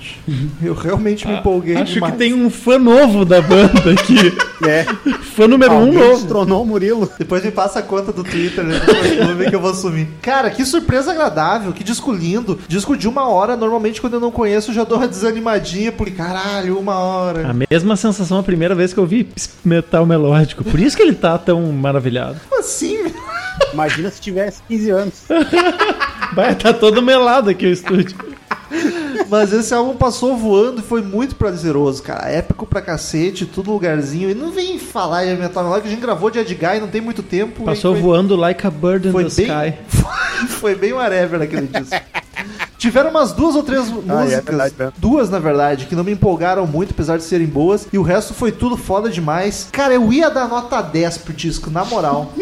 Ia mesmo. Ó, O Murilo debochando da minha, do meu entusiasmo. É que se, não- se umas duas não empolgaram tanto, não pode ser 10. É por isso que eu falei eu ia dar nota 10. Mas aí não seria justo. Sim, daí imagina, tu vai ouvir outro álbum dos caras que é melhor que É, tu acha melhor vai que ter esse. que dar Mano, aí 11 você vai pensar, Ah, "Bah, daí vou não dar- pode ter posso dar dois 10 discos agora." 10. Não pode. Mas vai que aquele lá é muito superior a esse. Mas Como é que fica a tua dignidade quanto a isso? E daí, os dois são excelentes. Enfim, Pink Floyd tem esse caso. O pior disco do Pink Mas Floyd eu é ouvi 10. todos. Tu deu nota depois de ouvir, aí que tá a diferença. Ah, se fuder. Mas enfim, como tem duas músicas ali que não me empolgam tanto, mas não por elas serem ruins, é porque as outras são muito melhores, eu vou dar 9,8. Porque é muito foda, cara. Pau no cu de vocês. Quando eu dou nota ruim, Mas me tu enche tem, o a- saco. tu tem a dou nota- liberdade pra dar a nota que tu quiser. Isso eu vou dar na tua cara. Entre tenho zero essa- e dez. é Não, lembra, lembra da citação do Murilo. A gente só bate quem ama. Não é assim? Não é assim, Quando é que eu falei isso? tá? Foi algo parecido. Ah, tá. A gente bate no bolo pra ele crescer. Critica quem gosta. Disso termina com a média 8,76. A gente só usa uma casa depois da vírgula. Quando passa de 5, arredonda pra cima, 8,8. Então, 8,8 pro disco do Stratovarius. Achei justíssimo. Disco maravilhoso. Eu queria aproveitar que parece que a gente tá chegando perto do encerramento. Já chegamos. Que, que pra, já que é o primeiro podcast Stratovarius, compartilhar uma curiosidade que pode ser óbvia, mas pra muita gente pode não ser. Que tu canta mais que o vocalista. Que a- o nome da banda vem da junção de Stratocaster, o modelo de guitarra aquele, e Stradivarius, que é um modelo clássico de violino. É uma marca, eu acho, de violino. Não. Cara, eu não tenho só. a mínima ideia se é uma marca ou modelo, mas se procura aí no Google, fica a tarefa pro ouvinte descobrir se é um modelo ou Era marca. tudo, mas- era tudo mastigado. É, não, mas eu acho que é modelo porque é, tem séculos de, de tradição esse violino. Acho. Então, acho que tem séculos de tradição. Posso estar mentindo, sem querer. Então, eh, enfim, e foi por isso que eu soube da existência. Ah, existe um modelo de violino Stratovarius, Stradivarius, Violino porque Stradivarius, quando eu esse conheci a banda. Conheci a banda e daí descobri também. Mas Stratocaster eu já conhecia. Então tá bom. É com mais eh, esse minuto. Posso deixar uma outra observação, então? Eu imaginei Chiquinha o- levantando e observando. Não, deixa uma outra observação, que a violinha é encontrada na região sul e central do país, tá? Só pra ficar essa dica aí pra galera. Justo, aqui é informação. Não é história de pescador isso. Não deixar passar batida essa, tá? E é assim Não- que a gente não vai. quero- não quero ser mentiroso. Vamos pros e-mails do podcast. Return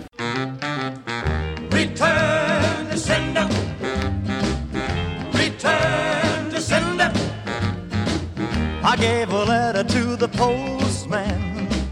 He put it in his sack. Então, queridos ouvintes, quem quiser mandar e-mail pra gente, clique em contato no menu do site, ou mande direto para crazymetalmind, arroba crazymetalmind.com, curta a fanpage do Facebook, facebook.com.br crazymetalmind, siga-nos no Twitter, arroba crazymetalmind, arroba romulo Cozen, arroba hate christian, eu acho, e quem mais gravou? O Marcel, arroba Marcel Suspeito, e temos aqui arroba O. Marcel. Marcel gravou. Ah, faz sentido. Faltam vários, Power Metal, claro. Ah, é verdade, claro, faz sentido. É Power Metal. O que mais? Siga a gente no Instagram também, arroba crazymetalmind, que é sucesso. Daniel, primeiro e-mail da semana. Patrícia Giovanetti, primeiramente parabéns, Barão falando aqui, né? Parabéns pela participação do Bandeira. O cara é uma enciclopédia, mandou uma muito bem e tô ansiosa pelas próximas participações dele no CMM. Já teve outra na quarta-feira, que a gente postou o episódio do Cazuza com ele também como bônus. Então, quem perdeu, volta lá que quarta-feira teve episódio É bônus sobre Cazuza. Tissu- Tsunami, porque o português é recente, Tsunami de, de bandeira. Uma loucura, rapaz. Bandeira atrás de bandeira aqui. Bandeiras flamejando no Crazy Metal Man. Flamejando não, não é flamejando. Claro que é. Não. Flamulando. Não, flamulando não, é como é que é? Tremulando pode ser, porque flam, flâmula que flamula, flâmula. O que, que é uma flâmula? É uma aquela bandeirinha que é tipo, Ah, mas daí é bandeirinha também. É, é que nem o desnarrador, aqueles bandeiras. Flamejando é fogo, né? Não tem nada É, a ver. fogo- Esse pode, foi rude. pode botar fogo no na bandeira, inclusive. Aí estaria flamejando. É crime, né? Não pode botar fogo em bandeira Depende qual bandeira. do Brasil aqui. Não poderia. Ah, mas os, os petistas botaram. Mas é, não, eu acho que é- eu não sei. Petista tá acostumado a cometer Mas- crime, Daniel. Mas sabe que eu não sei, cara? Tem países que é crime. Eu acho que é. Eu acho mas eu é não tenho sim. certeza. Eu acho que é. Eu sei que tem, tem países que tem muitas regras com negócio de bandeira. Vamos botar e ver se a gente vai preso, a gente descobre. Pera, deixa eu pegar minha bandeira que eu trouxe aqui comigo. Bem louco. Sobre o Barão, tá no meu top 5 de melhores bandas nacionais. O que não é muito difícil. Tive a oportunidade de assistir um show deles, ainda com o Frejá nos vocais. E foi uma das coisas mais fodas em questão de som, energia e envolvimento público que eu já vi. Meus álbuns favoritos do Barão são o Carne Cru e os Supermercados da Vida. Meus Bons Amigos é uma das músicas mais lindas já compostas. É verdade. A intro dela já me enche de lágrimas nos olhos. Mas a Patrícia que é, uma, é, é italiana, né? É cheia de sentimentos. Ela é, ela é nosso. Só, que, só pra nós que ela nos viu e cagou. Não teve Rapaz, nenhuma é um- lágrima. É um poço de sentimentos. Só com um a gente. turbilhão de sentimentos. Acho que ela não gostou muito da gente. Ela não postou nem foto no Insta. Não, nada. Não Ela- correu uma lágrima. Ela falou como se estivesse assim: ah, No domingo, eu vejo esses caras todos os dias. a, a gente viu ela no sábado, né? No domingo, se eu não insisto, ela nem almoça comigo com a Nath. Lamentável. Foi, foi triste. Patrícia está devendo. E que letra? O Balada MTV foi um dos álbuns que eu mais ouvi naquela época de lançamento. A versão de Eu Queria Ter Uma Bomba é uma coisa de maluco de tão linda. Barão é amor, gente. Ouçam. Só pra finalizar, queria só dizer pro Romulo lavar a boca pra falar da Blitz. Ah, meu, Dizer que Blitz é uma bosta é um desrespeito a um dos maiores artistas cariocas, chamado Evandro Mesquita. Não fala mal do nosso símbolo. E só pra constar, o show deles é ótimo. Cara, Beijos, Pati Giovanni. eu, eu assumo que eu possa estar muito equivocado, mas o que eu ouvi de Blitz até hoje não dá. Cara, quando a música mais famosa da banda é Tava andando por aí? Você não sou Comi minha uma batata frita. Não, isso aí é o refrãozinho de dois segundos. O resto da música é. Vi uma garota. E aí eu falei com ela, tipo, caralho, é muito ruim, velho. Ah, eu acho divertido, eu gosto, porque, porque é divertido. Putz, cara, divertido eu vou mesquita na grande família. Não sei. Então, mas o que eu queria dizer é que eu acho o Blitz divertido. Eu não acho que é uma música. Por exemplo, não é uma banda que eu botaria um CD pra ouvir. Mas eu acho que um show deve ser divertido, porque eles têm tudo uma questão de performance, entendeu? Em algum lugar. Mas assim, divertido. eu não jamais diria que é uma banda boa que eu ouço. Mas eu, eu, acho, eu acho divertido, eu- é bacana. A, a- proposta deles é diferente, na real. A O primeiro. Lobão que eu diga, né? Pegou as coisinhas dele, peguei minhas coisas, fui Falou embora. trouxas. Vou lá pra primeira bíblia da semana. Vamos lá. E-mail de Bruno dos Santos. Ah, ainda bem que eu li o primeiro, viu? Assunto e-mail atrasado. Olá, CMM Cristina, tudo beleza? Tudo ótimo, Bruno. Tava com saudades. Só, é- só, é só o Bruno mesmo, né? Porque olha. Me espantei. Jesus. Me espantei quando vi que já era sexta, já tinha episódio novo e percebi que esqueci de mandar e-mail que comecei a escrever vários dias atrás. Daniel ainda falou que a audiência mandou pouco em meia semana, então eu recapitulei tudo que tinha pra mandar e aí vem textão. E digo mais, Rômulo. Essa semana mandaram pouco também. Mas essa semana tá ok. Tá ok. 414 X Factor. Ouvi 2AM e fiquei imaginando o Blaze chegando em casa, acabado depois do show, abrindo uma cerveja e se atirando no sofá na frente da TV. Ele lembra dos fãs berrando que prefere o Bruce, limpa o cuspe da cara e pensa: o que eu tô fazendo na minha vida? Ah, ou talvez a mesma cena, mas depois ter sido chutado da banda. Coitado do cara, ou como foi dito, coitado de nós. O Blaze pelo menos cantou no Iron Maiden. O pessoal já deu dicas de escutar o trabalho solo dele. Tem inclusive um disco acústico com uma versão bem legal de 2 eu, eu, eu achei legal que tu fez uma imitação de Galvão Bueno voluntária. É? Cantou no meio. Daninha, Parou o Rubinho. Daninha, vamos gravar o podcast. Nossa senhora. É tipo a Nath imitando o Bolsonaro. Caralho. A pior imitação de Galvão Tentei, deu Bueno. meu melhor. O Bolsonaro começou assim também. 415, Jerry Lilius. Jerry Lilius. Tem que forçar o R, né? Não sei. Mas tem essa entonação.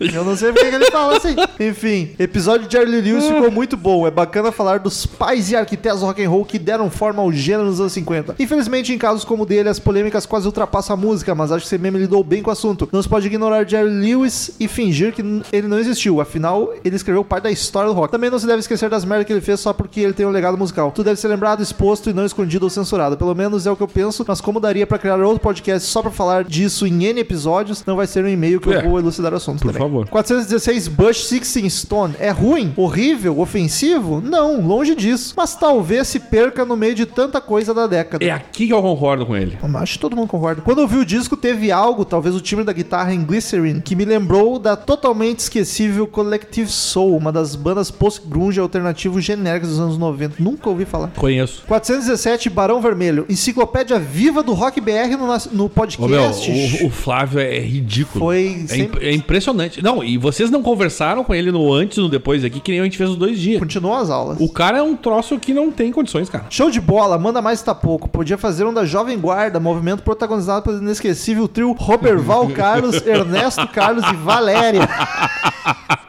Zoeira à parte, o Romulo quase acertou. Teve Olha mesmo aí. uma Valéria na época do Jovem Guarda, mas era dessa que eu tava Mas, falando. mas gente. eu não sei se tu te lembra, Romano, tu falou isso no podcast. Se eu falei. Tu falou uma Valéria, era uma lá que. que- Viu, que- gente? Eu não errei. Aqui, ó. Aqui tá. Eu tava ouvindo essa porra, eu falei, caralho, eu li o e-mail e, tava ouvindo, eu falei, vai, ele comentou exatamente isso, cara. E teve a porra da Valéria. Valéria Faisal, artista super do lado B. Parece que lançou só um compacto em 68. É o meu papai de mentirinha. Ou seja, o Romulo sabe mais que o Bandeira. Viu? o Bandeira nem sabia da existência da Valéria. sabe, riu de mim. Viu? Fui caçoado. E tu tinha razão, Romulo. Eu sou muito injustiçado nesse podcast. Bruno Felipe dos Santos, de Saguenay, Canadá. Aprendemos a falar. Saguena, agora. Saguena. É Sagué, lembra? Tinha Saguena, Saguena, Saguene, Saguene. PS, as palavras sublinhadas no e-mail anterior não são mensagens subliminares, seriam uma baita teoria da conspiração. O problema é que eu escrevo no e-mail de. É, ele usa o teclado diferente lá porque ele tá no Canadá. corretor ficar corrigindo. Que é esse pra se no corretor pra É, corrigir. isso é interessante pra gente que a gente ficou curioso. O João Victor Brandino Veloso. Experiências de um pequeno fã de metal. Salve, galera do CMM. Tudo ótimo com você? Tudo beleza, João Vitor? Ué, mudou agora, beleza. Tu acha que eu só sei falar uma palavra? É que ó, o fica muito bom. Tô aqui pra contar minha experiência na galeria do rock. Bom, eu moro no litoral, Santos pra ser mais exato, e nunca tinha ido pra São Paulo por falta de dinheiro ou oportunidade. Mas eu e meus amigos juntamos uma grana, arranjamos um carro e o plano estava feito. Dos cinco no carro, só três nunca tinha ido pra lá. Eu era um deles. E a gente, como grandes fãs de rock, metal e suas vertentes, pensamos em ir na famosa galeria do rock, pois lá seria o melhor lugar para ir ou não. Ah, chegamos lá e vimos de tudo: jaquetas jeans com patchwork, headbangers, punks, foi muita coisa em pouco tempo, saca? E a gente, como de costume, fomos, fomos uniformizados, e então começou. A gente fomos. Então começou o problema. Eu com a minha camisa surrada do Master of Puppets, um amigo meu com uma camisa do Slipknot e outros dois com a camisa do Avenged Sevenfold. O quinto elemento não curte nenhuma banda. Bacana. Ele foi por.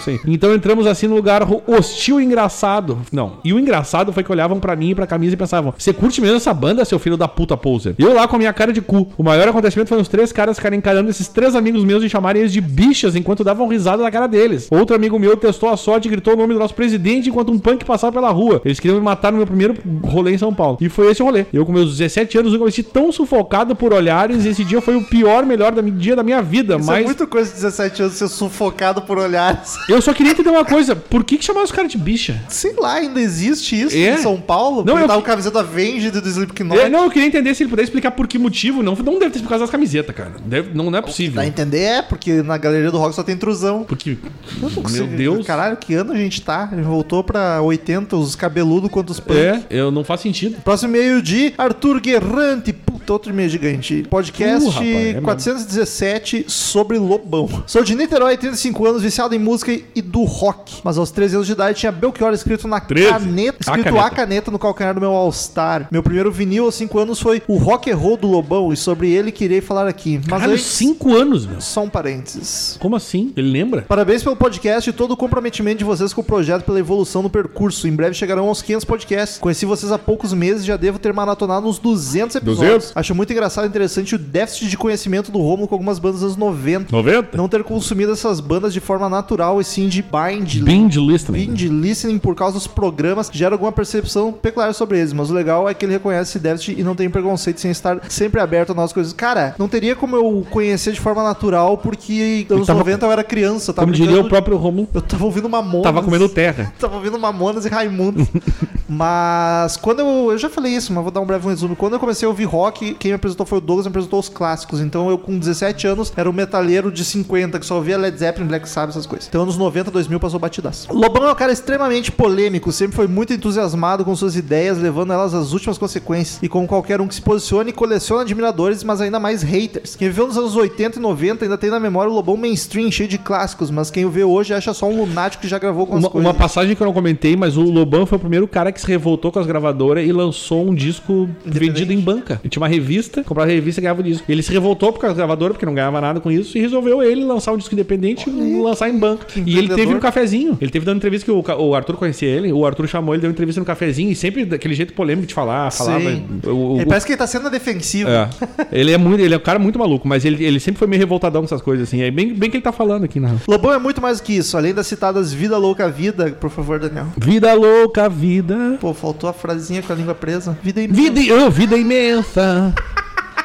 Já que eu não posso te levar, quero que você me leve. Gravada por Cazuza. Lobão tinha parcerias com ele, Parceria.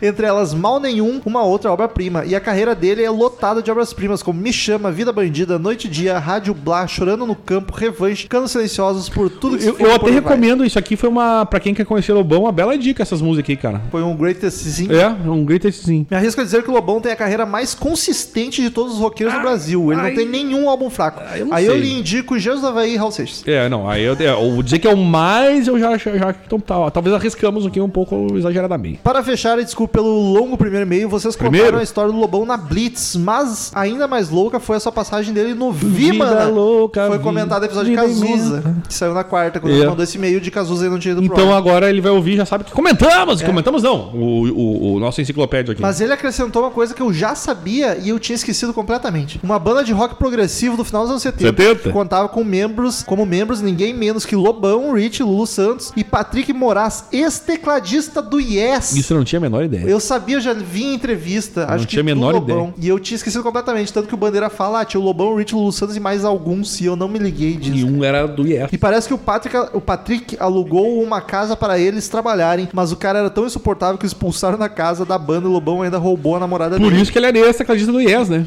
Grande abraço. Vai daí, daí. David Que hoje nós estamos lendo aqui já pra ganhar o jogo amanhã, né? E No tu caso- viu que ele mandou um e-mail e ele mandou depois do jogo de. Não, semana passada ele mandou antes. Não, ele mandou depois do Grenal. O Grenal empatou. O David Dilkin sobre o cast Neon Ballroom. Fala rapaziada e raparigada sobre o episódio do álbum Neon Ballroom dos lindos Silverchair. Vou nem citar que a Paty e o Chagas arrebentaram porque é chover no molhado. Agradeço ao padrinho Marcelo Anda pela escolha. Man- manda muito, muito. Ah, boa, hein? Piadão. Adorei o episódio por em cada cada, porém, cada fase vocês terem tido cuidado de analisar do que se tratava. Algo de suma importância, tamanha carga emocional do play. Ouvi esse álbum muito cedo e me identifico demais com o Daniel Jones, pois assim como ele, conhecer o quão devastador a anorexia, pode ser, mas enfim. Não reclamarei da nota do Rômulo por entender que ele não é tão fã do estilo, haha. Pô, que bom, cara, ficamos felizes, viu? Como deveria ser, o cast foi denso e emocional, baita trabalho de... Onde o sapate tem emoção, né, gente? É, e Baita- ela tá fugindo de um podcast que ela tem que E não hein? estamos entendendo o que está acontecendo. Baita trabalho de vocês, o, o que também é chover uma... Alguma coisa aconteceu em Porto Alegre aqui. O do Bush já era pra ela ter gravado, não gravou, e tem um que ela precisa gravar ela tá Viu? se esquivando. Alguma coisa aconteceu em Porto Alegre e ela não quer nos contar. É verdade. Para resumir, ela não queria almoçar contigo, entendeu? Tem, tem algo esquisito no ar. Para resumir, esse play leva esse play. É, gíria dessa juventude. Que play? Playground? Long play. Que play, play, vai no play, vou no- brincar no play. Porra. Fácil olhar nove caveirinhas de CMM pra mim. Ana Song, Miss You Love. Ah, coisa linda isso. Faixa duríssima pra mim, por motivos óbvios, como gosta Tu gravou esse episódio? de falar que é duríssimo. Não, não gravei. Devia ter gravado esse Claro que eu devia, mas é que eu sou assim, eu estou sendo preterido, eu tô Tu percebendo. devia isso. gravar todos, mas tu só pode sair de casa uma né? vez por semana. Não, não é assim que funciona. É que tem, eu tenho compromissos semanais que eu tenho que calcular. Um é o e outro é o Grêmio. Se o Grêmio cair fora de todas as competições, a gente pode começar a pensar. Mas tem uns que eu até acho bom que eu não tenha vindo. Não é o caso desse. Anthem for the Year 2000 e Companhia Limitada são clássicos contemporâneos, sem falar das outras, nem tão mainstream, mas tão lindas quanto. Não, eu gravei esse. Eu não sei. Eu gravei, cara. Eu sei que a Paty e o Chagas. Eu acho que eu gravei. Agora tô na dúvida se eu gravei. Cara, eu tenho quase certeza que eu gravei. Agora, nossa, me deu um, um bug mental aqui. Eu chutaria que não. Eu gravei, eu gravei, porque até a, a gente começou a falar mal lá e a Paty falou do negócio da, da emocional dela, não tinha um Foi assim? nesse? Eu acho que foi, não sei, dá uma olhada aí. O que tu não gravou foi do Smashing Pumpkins, né? É, esse eu não gravei. Caralho, corta a parte que a gente não lembra que eu gravei. Caralho, faz quanto tempo que a gente gravou essa merda? Não... Sei lá, meu. Aqui, Silver Channel Barrel. Gravou, Daniel. Ah, viu? Pelo menos eu lembrei que eu gravei. Eu gravei. Não, começou a falar das músicas, eu falei, não, mas só um pouquinho, eu comentei essas músicas. Uma coisa errada. Por hoje era isso, abraço, gente má, long live, CMM, CPS, Semana de Copa de Libertar o Libertada Liberta. Vamos, Tricolor! É amanhã, hein? No caso, eu tô lendo hoje, mas vocês já passou. Próximo meio de Bianca Frota, assunto só elogios. Corpo da mensagem. Aí eu go- gosto, eu gosto desse tipo de assunto. É um assunto que sempre nos agrada. É. né? Olá, amigos roquistas. Tudo bom? Tudo bom? Bianca. Tu não é rockista, porra. Claro que sou. Claro tu que não sabe. é. Tu olhou meu Vai me dizer que ouve Spotify, rock. Olhou meu Spotify pra saber o que, que eu Eu me dizer que eu ouvi rock agora, porra. Mas é óbvio. Ah, tá louco. Adoro uma Cindy Lauper. Aqui quem fala é Bianca Frota, 18 anos de Manaus. 18? Passei rapidamente aqui apenas para elogiar o podcast sobre Barão Vermelho, que ficou incrível. Achei demais, achei demais. você- Demais. Voltou, Achei. voltou a- Achei demais. As raízes do interior chamaram aqui. O Cepete era ajuda e eu grito no, túmulo. Achei demais vocês chamarem um especialista da banda e fazerem um longo e completo episódio. Curiosidade inútil, o Barão talvez tenha sido a primeira banda que eu comecei a gostar Primeira? quando era muito pequena. Inclusive, o primeiro CD que comprei na minha vida foi o primeiro do Barão, quando tinha uns 13 anos. Cheguei, inclusive, a dirigir, roteirizar e atuar em uma peça, na escola, claro, baseada na música Por Você. No mais, obrigado pelo excelente episódio que alegrou a minha sexta-feira. Mil beijos e tchau! Um Beijo! E o, a Monique mandou aqui, a Monique, nosso ouvinte porto-alegrense, é, Crazy Metal Mind, episódio 407, Barão Vermelho. A Monique começou a vir pro Crazy Metal Mind e depois conheceu o Rômulo. Não foi o contrário. Não, foi depois. É. Sim, porque tipo, ela conheceu o podcast por tua causa, não porque ela Sim. conheceu o podcast e depois conheceu. É aquela. O sobrenome da moça que é Sabater. Sabater. Sabater. Sabater. É Sabater. Então acertei. Porto Alegre, Rio Grande do Sul, 35 anos. Olá, queridos podcasters. Tudo bem? Tô passando aqui pra dizer que adorei o podcast O Barão Vermelho. O Bandeira manja muito sobre rock nacional e deu show. Só não foi surpresa porque conheço a figura e ele já dava show em simples conversas de bar sempre que falávamos sobre isso. Aliás, já tô mega ansioso no episódio do Cazuza, que é um dos meus ídolos. Já, já ouviu? pode ter ouvido. Falando em Cazuza, eu lembro do mesmo dia que estávamos no barzinho, o Bandeira veio me dizer que Cazuza era dispensável na carreira do Barão. E eu quase tive um troço, kkk. Mas daí ele explicou o que falou no EP. E sendo assim, eu entendo. Frejá também é pra mim o vocalista real oficial do Barão, mas é inegável a relevância do Cazuza na história da banda, bem como a sua contribuição pro sucesso dela. Mas é fato pra mim que todos ganharam com a separação deles, inclusive nós, os fãs. Cazuza fez uma puta carreira solo, artista nato que era, e Frejá ocupou o seu lugar no Barão com maestria, fazendo da banda um baita sucesso também e se tornando icônico enquanto vocal dela. Amo também a carreira solo do Frejá e super apoio um EP só dele. Aí tem que falar com bandeira. E antes que o Romulo diga que um dia vai rolar. Já me adianto em dizer que, embora eu queira esse EP, minha campanha de hoje não será essa. Quero sim fazer uma campanha pela volta do Cid e dos e-mails do Thales. Pelo amor, volte! KKK. Eu que estou ouvindo muitos episódios antigos, quase morro nesses momentos. Amo quando nem o Daniel segura o personagem e se mija rindo das maluquices do Thales. Eu tenho saudade daqueles e-mails. Eu não entendi que personagem que ela tá falando. Tu não segura o personagem, não existe O personagem. Cid? O Cid, personagem. Le- É, não, no caso, o O Cid. Daniel tem nada a ver com os e-mails do Thales. E eu tenho saudades. E o do Thales eu fazia questão de não ler antes, pra, Pra- pra rir no meio. Porque é a parte boa. era- O reverb que vai e vem nesses momentos deixa tudo ainda mais engraçado. O reverb é importantíssimo, inclusive. A edição dessa parte dos EPs antigos era top. KKK. E eu, é por causa dessa edição que o Romulo está aí quase trabalhando. E eu ouço muito esses, desses EPs de manhã enquanto estou me arrumando pro trabalho. E muitas vezes tenho que parar de me maquiar porque simplesmente não consigo parar de rir. KKK. Ela joga com os olhos tudo assim, ó. Chega toda borrada, né? no. Enfim, era demais. Voltem, meninos. Quem é menino aqui, jovem? Sou antigo. Aliás, pra mim, o Daniel ganha o troféu de melhor imitador do CMM. Eu acho que a Natália ganha. Lombardi e Rick Robson na comunicação, hein? Impagáveis. KKK. Beijos.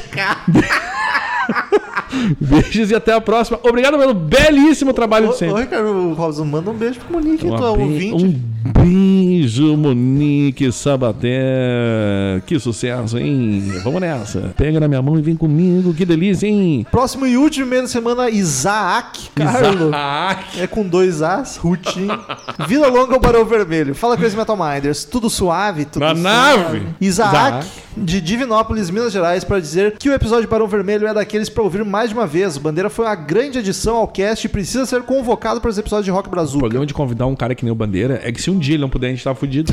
se ele não quiser mais gravar. Fodeu, né? Porque aí todo mundo vai dizer, tá, mas por que não chamaram o Bandeira? Ele não quis, Agora a amigo. gente tá na mão dele. É. Barão Vermelho é aquela banda que incorpora todos os elementos do rock em sua essência. Riffs de guitarra marcantes, baixo com pegada, percussão adotada dos Stones. Olá, Douglas. E o piano sempre presente, como fazia Jerry Lewis. Porra linda. Minha época favorita da banda foi o álbum Carne Crua, onde o Barão tinha momentos mais rocker da sua trajetória. Tinha o momento mais rocker da sua trajetória. Músicas como a homonônima, Rock do Vapor, Ainda Seremos Macacos Outra Vez, muito relevantes nos dias de hoje. E meus bons amigos fazem dele um registro fantástico. Passou batido no cast o fato da letra de Pergunte ao Tio José ser do grande Raul Seixas, ter sido dada ao frejar pela Kika Seixas, ele compôs a música que ficou sensacional. Cara, eu nem sabia. Dê mais uma, dê mais uma chance ao Carne Crua, Romulo. Tenho certeza que vai curtir mais. Nem preciso dizer que o choque foi quando eu ouvi Puro Êxtase, que devia ter sido lançado com outro nome de, e não o da banda. Então um pouco complicado agora. A cerveja tá fazendo efeito.